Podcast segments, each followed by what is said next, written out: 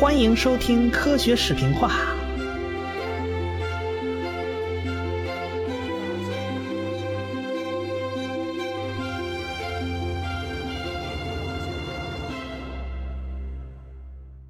爱因斯坦的这个论文一发表啊，开始时候大家谁也没注意，慢慢的事儿就闹大了。大家一打听，这爱因斯坦在哪哪个大学工作？后来所有大学都没回音啊，这这他不在我们这儿工作，我们不认识。后来找了半天啊，找到这位仁兄，闹了半天啊，在专利局工作，大家全傻了，这是位票友啊，这是。哎，其中就有他当年的老师明可夫斯基啊。明可夫斯基这人简直是不相信这消息啊！谁？爱因斯坦？就是当年上课老翘课那爱因斯坦？天哪，这是这是天才啊！当时我怎么就没发现呢？这是，这大约就在一九零七年到一九零八年的时候，哎，他那个论文发表了，其实并没有多久，他就跟希尔伯特俩人研究爱因斯坦那论文，认为这东西写的太好了，这俩全是数学家。他们认为啊，物理学家搞计算，哪有数学家来的拿手啊？对吧我们数学家很厉害。这明可夫斯基就开始在大学里面讲爱因斯坦的理论，他觉得是最新的科学成果，应该第一时间让学生们了解。而且啊，明可夫斯基啊，更进一步的提炼了爱因斯坦的这个学说。他认为啊，应该把时间啊、空间啊等同对待，构成一个四维时空。爱因斯坦觉得，哎，这就是个噱头，就说起来好听一点啊，可显得高大上，比较炫，不过是包装了一把。后来他发现，哎，好像这不仅仅是包装这么简单哦。这明可夫斯基老师不愧真有先见之明啊！四维空间这个概念的意义要大得多，这种描述啊，更加贴近于这件事的本质。这洛伦兹呢，他也听说这件事了。他一看呢，这爱因斯坦这个论文推导的公式怎么跟他写的一样啊？但是解释的那个理论呢，跟他是完全不一样。他他不太同意爱因斯坦这个说法。但俩人写的公式不是一样吗？为了区分呢，他就给爱因斯坦这个理论啊起了个名字，叫相对论。爱因斯坦觉得马马虎虎凑合吧，也能接受。后来叫开了，他也就觉得挺贴切嘛。于是，这个理论就被称为相对论了。物理界的那帮大腕们见了爱因斯坦这个论文，立刻俩眼就发亮了。普朗克首先肯定爱因斯坦的理论，接着能斯特和劳埃就表示这理论靠谱。后来，法国的居里夫人和郎之万也觉得这理论靠谱。爱因斯坦那篇论文啊，其实格式写的不太规范，因为他他没有引用任何。物理界的那些个论文啊，他一篇都没引，因为这他好多他不知道。哎，很多那个论文，瑞士很可能只有一本杂志上有，这本杂志爱因斯坦很可能还没看见。这个普朗克审核爱因斯坦的文章啊，就认为这文章写的太棒了，应该发表。普朗克是慧眼识才呀。当然了，也有人 充耳不闻，就当没这回事儿。谁呀？庞加莱，他跟爱因斯坦两个人。都不提这档子事儿。那记者问他们俩，他们俩谁都不说，因为庞加莱也觉得自己也差不多提出这个理论了。这爱因斯坦觉得这是肯定是我独立搞搞定的嘛。这俩人见过面啊，一个是哎，一个觉得对方后生可畏哦，爱因斯坦你这个啊年轻啊，另一个觉得啊对方那是宗师泰斗啊。他俩聊过啥呢？到底观点怎么样呢？这外人就不知道了，反正双方都觉得，哎，这人不错。学术内容的讨论呢，俩人就黑不提白不提了。庞加莱呢，一九一二年就去世了。这个有个数学界的组织者啊，给爱因斯坦就去了一封信，说要出个纪念文集纪念这庞加莱。这爱因斯坦拖了四个月才给回信，哦，这拖的时间也够长。他说：“由于路上耽搁啊，我在外边旅行呢，信刚收到，哎，现在已经太晚了吧，写着也不赶趟了啊，就算了吧。偏偏这个组织者他不死心，说晚了没关系，您写就成。呃，这爱因斯坦又过了两个半月才回信说，哎，事儿太忙，还没时间写，然后就不了了之了。合着拖了半年就就没给写。不过呢，爱因斯坦最终在一九二一年的演讲中啊，很公正的肯定了庞加莱对于相对论的贡献。爱因斯坦呢评价这庞加莱是相对论的先驱之一。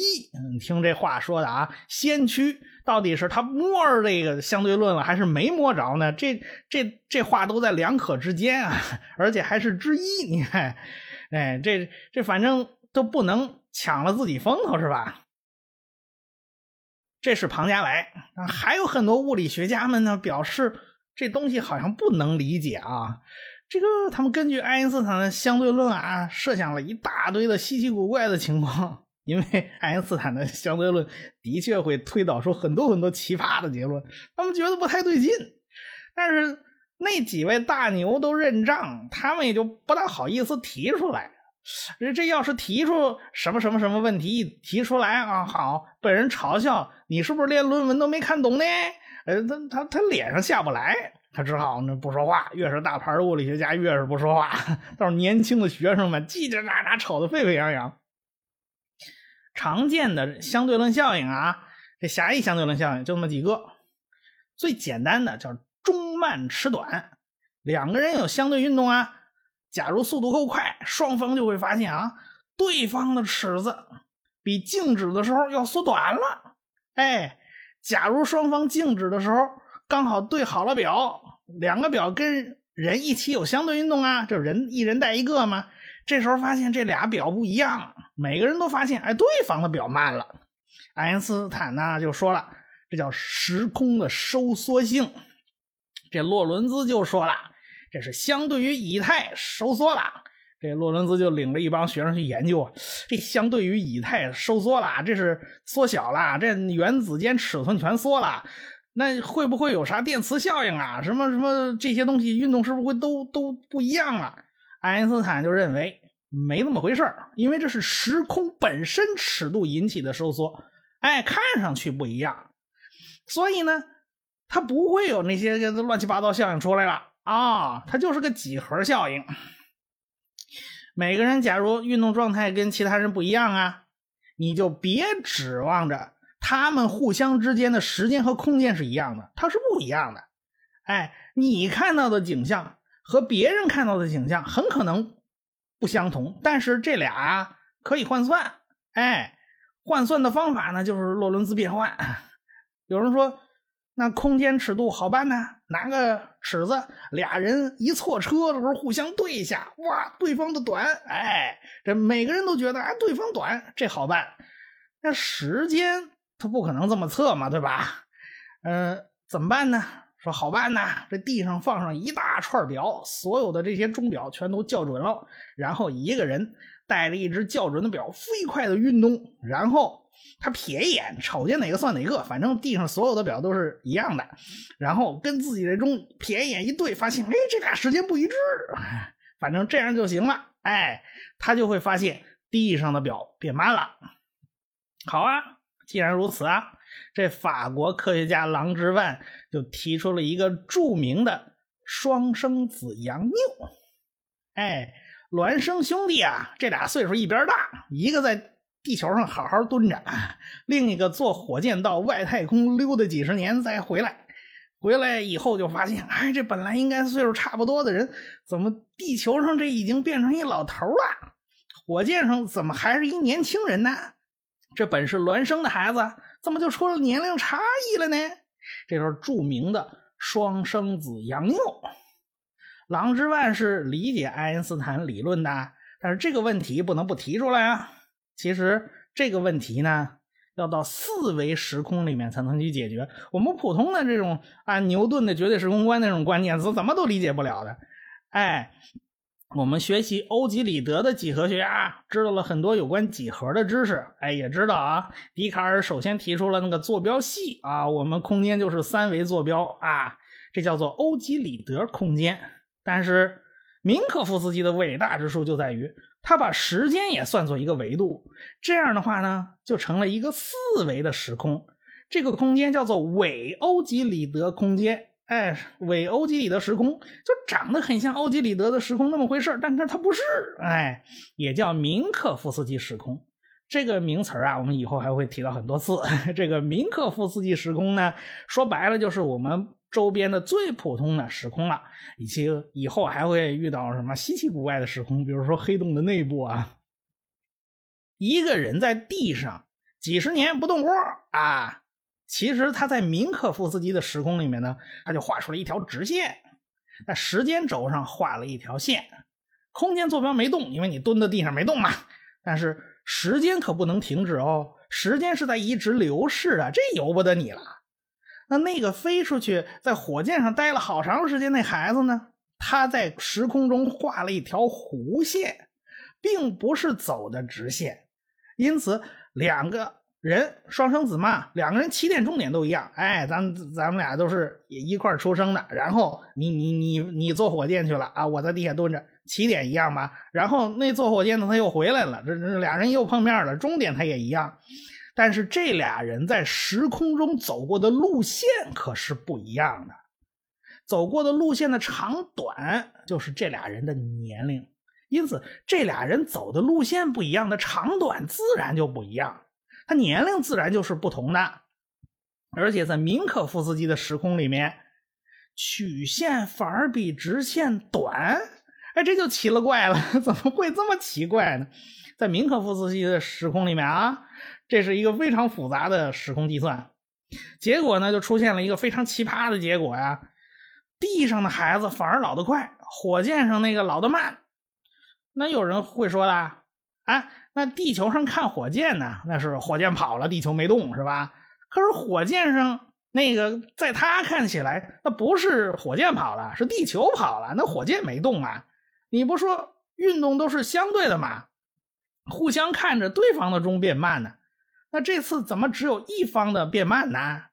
因为火箭要想完成这个路程啊，必须有个加减速的过程。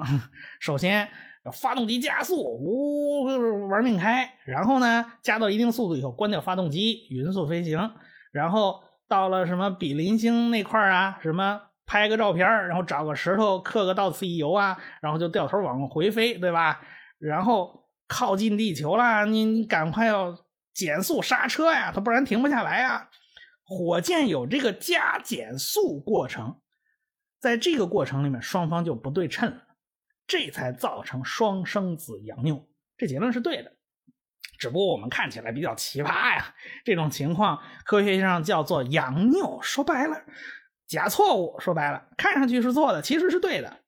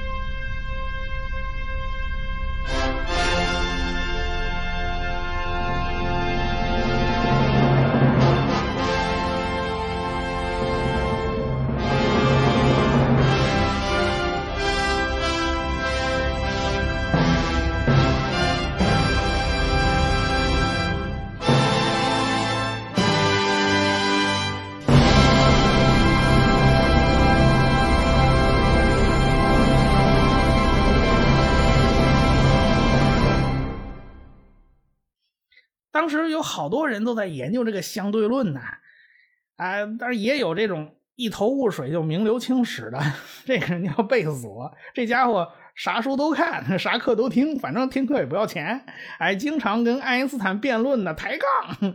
他是爱因斯坦在专利局的同事，但此人没啥科学成就啊，纯粹就是一业余爱好者。哎，有一次专利局派他出差，他下了火车以后，赶紧发个电报给局长，差点没把局长鼻子气歪了。原来这位老先生啊，已经忘了去那儿出差要干啥，他把那要办的事儿给忘了一干净，就这么一人。哎，跟着爱因斯坦那就名留青史了。为啥呢？那天下午，这爱因斯坦找他聊天啊，谈起来这些年一直都困扰的事儿。啥事儿那么困扰？哎，上次我们说过那个火车被雷劈那思想实验，那本质就是同时性问题嘛。哎，要承认光速不变呢，同时性这就完蛋了。这这爱因斯坦跟他一聊天啊，这突然脑洞大开啊！当时那贝索一头雾水，这这这这咋回事？这个怎么说话说到一半就跑了？这一个礼拜以后，这爱因斯坦的那篇论文 就写出来了。爱因斯坦在论文最后还特别明细啊，跟贝索先生一顿侃大山，给了我好大启发。贝索后来也十分感谢爱因斯坦，感谢他家八辈祖宗啊。为啥呢？贝索的名字就跟着这篇论文一块名留青史了。按照贝索那水平，说无论如何也不可能物理学史上还记着一笔。其实呢，相对论的发现啊。很多人就差最后一哆嗦，比如说那洛伦兹，比如说那庞加莱，因为物理学已经发展到那节骨眼上啊。有诗云啊：“万紫千红安排住，只待新雷第一声。”说的就是这情况。这杨振宁呀，曾经曾经评价过这事儿啊，这大概那意思就是说啊，洛伦兹没远见，只是就事论事，盯着眼前这点事儿啊，就就干。这个庞加莱呢很有远见，他老先生这个数学泰斗，高瞻远瞩，但是具体工作他没做。爱因斯坦是两项都具备，因此才成了相对论真正的发现者。大家都生怕自己领悟不够，好在研究之中，哎，都在开着各种各样的脑洞，因为相对论这东西其实挺挺毁三观的，人们的那时空的那种常识啊概念都被颠覆了。很多人还在领会呢爱因斯坦的文件精神呢。这爱因斯坦自己知道，这个理论是不完善的，因为有个难题已经就摆在面前了。这难题是啥呢？那就是惯性系没法定义了。要知道，爱因斯坦的所有理论都是建立在惯性系的基础上。这罗伦兹变换是干嘛的？就是摆平各种各样惯性系之间的换算啊。这倒好，惯性系没法定义了，这个要老命了。这是，那惯性系是啥呢？说白了，也就是 牛顿的运动定律嘛。假如一个物体的不受力，那么它做的就是匀速直线运动，或者是静止。凡是符合这规律的，哎，这个参考系就可以看作叫惯性系，有牛顿那绝对时时空在，这不是问题啊。哎。什么匀速直线运动或者静止，你通过绝对时空都好判断。可是爱因斯坦不是把牛顿那绝对时空给刨了吗？这不受力就没法判断。你怎么知道它不受力呢？你会发现呢，时空都是相对的，你你没法判别。这不仅仅这是一个这个麻烦，还有一个麻烦让爱因斯坦也头大。这电磁学呀，电磁力天生就是符合狭义相对论原理的。啊，因为过去什么呃，麦克斯韦他们用了都是牛顿的那个绝对时空观，发现哎这对不上茬儿。后来经过罗伦兹一改造，用的是罗伦兹变换，哎这一写出来，天生就符合狭义相对论。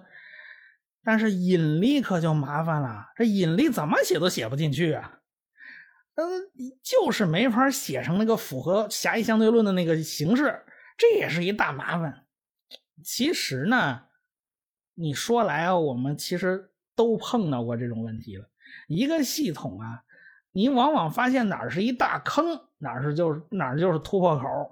比如说我们小学生都知道的加减乘除，哎，这个算术系统啊，里边就隐藏着一个老大老大的坑啊。小学生都会啊，这坑是啥呢？就是零不能做除数。老师会告诉你这没意义，千万别问。哎，这事儿不行啊。后来呢，上中学了，上大学了，你就知道这背后隐藏着一个东西，叫做无穷大。这从无穷大呢，又引入了一个概念，叫极限。由极限呢，就引出了一个大坨一门大学问，叫微积分。哎，你发现啊，数学里面那么一个小那么一个坑，就引出了这么大一门学问。这样的例子还有很多啊，比如说负一不能开根号啊。老师也告诉你，哎，这东西没有意义，你不要往下问了。但是后面紧跟着就引出来一个东西叫复数。什么叫复数呢？就重复的复啊，不是正负那负啊，那个复数。哎，这也是很大一门学问。那比如说龟尺作图，老师也告诉你，著名的一个难题嘛，就是要三等分一个角，你拿龟尺作图是干不出来的。哎，为什么干不出来呢？凡是这种坑，后面一定隐藏了一门大学问，这门大学问叫群论。哎，一个坑后面总有一个更加精彩的世界。但是爱因斯坦目前碰到了两个坑，他还不是一个。但爱因斯坦仔细想啊，这两个坑貌似还有联系。这惯性这东西跟啥有联系呢？是质量啊，质量越大的惯性越大呀。引力跟啥东西有联系呢？还是质量啊啊！质量越大，它互相之间引力越大呀。这也是个非常奇怪的事儿。哎，这怎么两个大坑？难道是相通的吗？哎，一般来讲啊，一个基本的物理量都只我只管一件事儿，比如说温度，那就是管冷热的啊，其他事儿它不管。哎，这物理系物理量就管这一件事儿。那时间也是，他就管这一件事儿；那长度也管这一件事儿，唯独这质量，它非常奇怪，它管了两件事儿，一件事儿是管惯性，一件事儿是管引力。你说要这两件事是是有关系的吧？这倒好解释了。可这两件事貌似谁都不挨着谁，难道这两件事背后是有联系的？这爱因斯坦就百思不得其解了。在奥林匹亚科学院啊，大家一块读书的时候，有人介绍了一本马赫的书啊，上面就介绍了牛顿的绝对时空观，提到过一个牛顿的思想实验，就是著名的水桶实验。这个实验是这么描述的：一个桶里面有水，处于静止状态，那水面肯定是平的嘛。那水桶转起来了，那水就跟着跟着桶一起转呢。于是水面就变成凹面，这这效效果大家都看到过啊。这离心力就把水给甩起来了。假如这时候有个摄像头啊，我们就在桶桶上安个摄像头，大家一看啊，通过摄像头看啊，奇怪了，我没发现这是桶是动的，哎，这水怎么就莫名其妙的变成凹的呢？我也没觉得这水在动啊，因为桶和水是相对静止的嘛，大家都在一块转嘛。牛顿那意思就是说。通过这个就能判断桶是静止的还是旋转的。你看水面变化嘛，假如它相对于绝对时空是静止的，水面就是平的。你你不用看别地儿，你就盯着这水，哎，你发现这水面是凹的，就说明它一定是在旋转。我不用看外边，我也能知道它是不是在转，就是因为有绝对时空的存在，我就能够判断。假如一切都是相对的。那你就根本无法分辨你是在转还是不转嘛，对吧？但是马赫说，你别忘了，他是在马赫的书里提到这这这这这档子事儿的。马赫当然不会相信这一套了。马赫在书里面说，这都是一派胡言，全都是胡扯。咱们下回再说。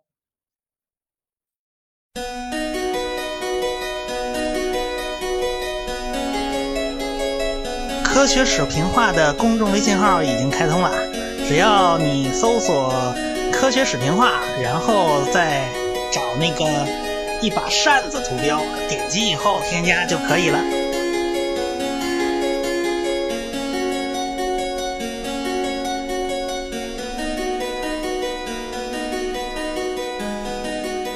感谢大家的支持与关注。